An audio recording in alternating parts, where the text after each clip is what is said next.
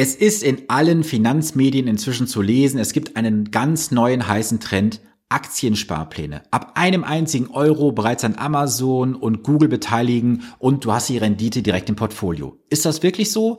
Das werde ich dir heute mal in diesem Video erklären, respektive diesem Podcast. Und damit herzlich willkommen zur heutigen Ausgabe. Mein Name ist Sven Stopka und ich arbeite als echter Honorarberater und unterstütze Menschen dabei, bessere finanzielle Entscheidungen zu treffen. Ja, seit Jahren ist es ja bekannt, du kannst einen Sparplan installieren auf einen Aktienfonds. Ab 25 Euro geht's in der Regel los. Und das hat jetzt so den einen oder anderen auch nicht mehr vom Hocker gerissen. Und jetzt gibt es einzelne Direktbanken oder auch stationäre Banken bereits, die es anbieten, dass du einen Aktiensparplan einrichtest und zwar ab sage und schreibe einem einzigen Euro. Du kannst also einen Euro jetzt in Amazon investieren und bist damit Aktionär. Das Ganze hat aber für mich auch ein paar Trugschlüsse letztendlich, wie ich finde, und die möchte ich heute mal in diesem Video dir erklären und auch sagen, warum du diesen ganzen neuen Quatsch, ehrlich gesagt, nicht brauchst. Lass uns mal zurückgehen in die Vergangenheit. Wie war es bisher ursprünglich gewesen? Du hast jetzt zum Beispiel einen monatlichen Sparplan von zum Beispiel 200 Euro und jetzt hast du dich an Aktienfonds beteiligt. Das heißt, du hast jetzt für 200 Euro Aktienfonds gekauft, bekommst dann jeden Monat einen gewissen Anteil in dein Portfolio eingebucht und dann siehst du halt 4,7735 Anteile. So. Das heißt, die 4 von dem Komma ist das Ganze und hinter dem Komma ist das der sogenannte Bruchanteil. Und du konntest halt je, jede Summe investieren oder auch glatte Stücke kaufen. Das geht bei Einzelaktien in der Vergangenheit nicht. Das heißt, Angenommen, du würdest jetzt eine Alphabet-Aktie kaufen wollen, also Google in diesem Fall, dann hättest du also 2000 Euro auf den Tisch legen müssen, um eine einzige Aktie zu kaufen, denn du konntest in der Vergangenheit nicht sogenannte Bruchanteile erwerben. Das haben jetzt einige Direktbanken für sich erkannt, dieses Geschäftsmodell, und sagen, hey, wir bieten auch Bruchanteile an. Das heißt, du kannst auch jetzt mit deinen 200 Euro oder wie ich bereits eingangs sagte, mit diesem einem einzigen Euro dich dann an Alphabet, Google, Amazon und so weiter beteiligen. Was ist jetzt das große Risiko dabei? Das große Risiko ist dabei, dass du dein Geld nicht breit genug streust. Es gibt eine ganz wichtige Maxime beim Investieren, die heißt, je breiter du streust, umso sicherer schläfst du. Was heißt jetzt breit gestreut?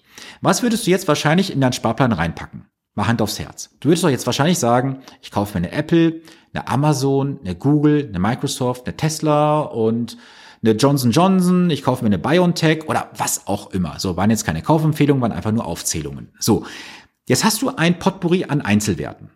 Bist du in der Lage, das Geschäftsmodell der Unternehmen laufend zu überwachen? Schaust du dir jeden Jahresabschluss an? Kannst du es bewerten? Wie stehen sie im Vergleich zu anderen Mitbewerbern im Markt? Ich glaube nicht, oder? Du hast doch so viel andere Dinge täglich vor der Brust, die du zu erledigen hast. Sei es deine Arbeit, deine Familie, deine Finanzen, was auch immer du hast doch gar nicht die Möglichkeit, das alles zu durchleuchten. So, das heißt, du gehst jetzt einfach in dich hinein, in die Vergangenheit und sagst, okay, die, die, die Unternehmen sind gut gelaufen, da investiere ich jetzt mal einfach. Und das ist ein ganz großes Problem, weil du halt nicht breit gestreut bist, sondern bist eng gestreut.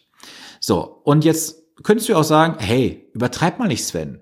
Ich weiß schon, was ich mache, denn diese Unternehmen werden in den nächsten Jahren doch sicherlich die Marktdominanz haben, der Burggraben ist da und so weiter. Okay. Glaube ich dir vielleicht. Was ist mit den anderen großen Burggräben, die in den letzten Jahren vorhanden waren bei gewissen Unternehmen? Möchtest du ein Beispiel haben? Was ist mit Nokia? Ich kann mich noch erinnern, damals Nokia 3210, 3310, 6510, 7710, was es alles gab. Wo ist Nokia heute? Vom Erdboden verschwunden. Was ist mit BlackBerry zum Beispiel? Auch so ein Beispiel im Handybereich fällt mir gerade ein. BlackBerry, damals habe ich auch eins gehabt, ist heute vom Markt völlig verschwunden. Und es gibt in vielen Bereichen Unternehmen, die heute keine Rolle mehr spielen, die damals ganz, ganz oben standen. So. Und was hat jetzt natürlich eine Fondsinvestition für Vorteile? Erstens, du bist mega breit gestreut. Und ich meine jetzt wirklich mega breit gestreut. Jetzt nicht so MSCI World mäßig, das ist Amateurliga. Da spielen wir nicht. Ich spiele in einer ganz anderen Liga. Ich kann dir auch mal aktuell ein Beispiel geben. Viele sagen, ja, ein MSCI Worlds, wenn du, die, äh, du dramatisierst das Ganze immer. Nein, ist es nicht. Du hast einfach nur 1654 Unternehmen aktuell, laut meiner Datenbank. So, und klar, da gibt's mal zwei, drei mehr, weniger, völlig egal. 16 bis 1700 Unternehmen. Jetzt könnt ihr sagen, hey, ich kaufe eine ACWI, also All Countries World Index, MSCI, äh, MSCI World ACWI, also All Countries World Index. Ja, dann hast du 2800 und ein paar kaputte Unternehmen drin. So. Ich habe gestern mit einem Ehepaar gesprochen. Weißt du, was die jetzt investieren? 11.700. Wir hätten das auch anders machen können, wenn sie sich für die andere Strategie entschieden hätten. 14.896 waren es, glaube ich, gewesen. Also lass mal aufrunden, 15.000. So, jetzt frage ich, was ist breiter? 1600, 2800, 11.000 oder fast 15.000. So.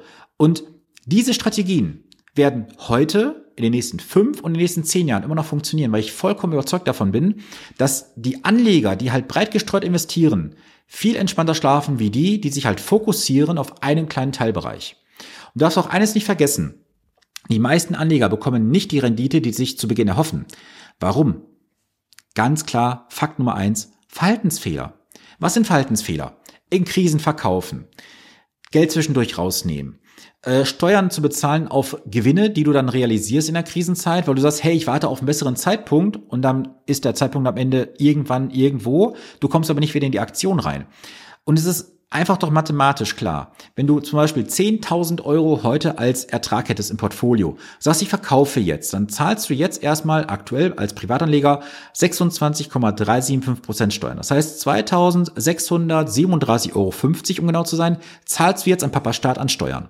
Und diese Steuern, die du jetzt realisierst, musst du doch später über deine angeblich bessere Strategie doch wieder reinholen. Glaubst du, dass du das kannst? Nee, schaffst du nicht. Weil ich sag dir, was dir entgegenkommt. Da oben sitzt das Teufelchen auf der Schulter und wird dir auf der Nase rumtanzen und sagen, jetzt investiere nicht, warte ab, da kommt wieder besserer Zeitpunkt und dann siehst du irgendwann, so wie im Jahr 2020, die Linie einfach nach oben gehen und sagst, scheiße, wäre ich mal drin geblieben. So, und du weißt ja, hätte, hätte liegt auf dem Friedhof und sagt, hätte ich mal besser gewartet. Genau. Und das ist genau dieses Thema. Du kannst dir noch so viele Trends angucken, was da in den nächsten Jahren kommt.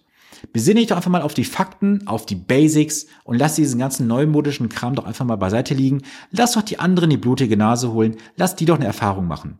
Und du kannst es dir eigentlich unterm Strich, sag ich dir ganz offen, gar nicht leisten zu spekulieren. Denn egal mit wem ich in den letzten Wochen, Monaten in diesem Jahr gesprochen habe, wir haben jetzt aktuell Mitte Juli, wo ich das Video aufnehme.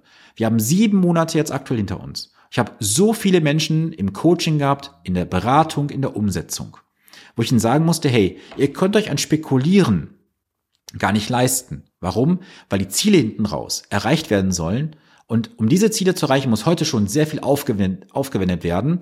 Nur ist wieder das Thema, was ich jetzt auch in den letzten Wochen mehrmals angesprochen habe. Viele Finanzberater sind nur Finanzrater, weil sie zu dusselig, zu dumm sind, dem Kunden mal auszurechnen, was er wirklich machen müsste, um seine Ziele zu erreichen. Und da kannst du gerne mal das Beispiel nehmen, ähm, Ausgabeaufschlag mal einfach ausrechnen, Finanzplan erstellen, so. Das macht ja kaum jemand da draußen. Es werden Produkte verkauft, dahingerotzt, die nichts bringen. Ja, nur am Ende, um irgendwelche Provisionen zu erlösen. Das soll aber heute nicht Thema sein, das habe ich schon oft genug thematisiert. Ich möchte nur sagen, nimm nicht jeden neumodischen Kram einfach mit, Setz dich hin, schau hin, was andere machen, warte ab und irgendwann, wenn sie sagen, ja, es war keine gute Entscheidung und du bist dann der lachende Sieger, wenn du dich einfach auf die Basics berufst und vielleicht auf das Altmodische, mal ganz ehrlich unter uns, so das ein oder andere Altmodische ist nicht immer ganz verkehrt gewesen. So, ich hoffe, du konntest heute einiges mitnehmen und ich wünsche auf jeden Fall eine gesunde, vor allem erfolgreiche Woche. Wenn du sagst, Sven, du hast jetzt irgendwas gesagt, was mich getriggert hat, ich würde mal gerne mit dir ein Gespräch führen, kein Thema, schau in die Show Notes, respektive in die Videobeschreibung, da findest du einen Link, da kannst du ein honorarfreies Erstgespräch buchen. Ich freue mich, mit dir in Kontakt zu kommen und jetzt, wie gesagt, wünsche ich dir bereits eine gesunde und vor allem erfolgreiche Woche. Bleibe gesund. Bis zum nächsten Montag. Dein Sven Stopka.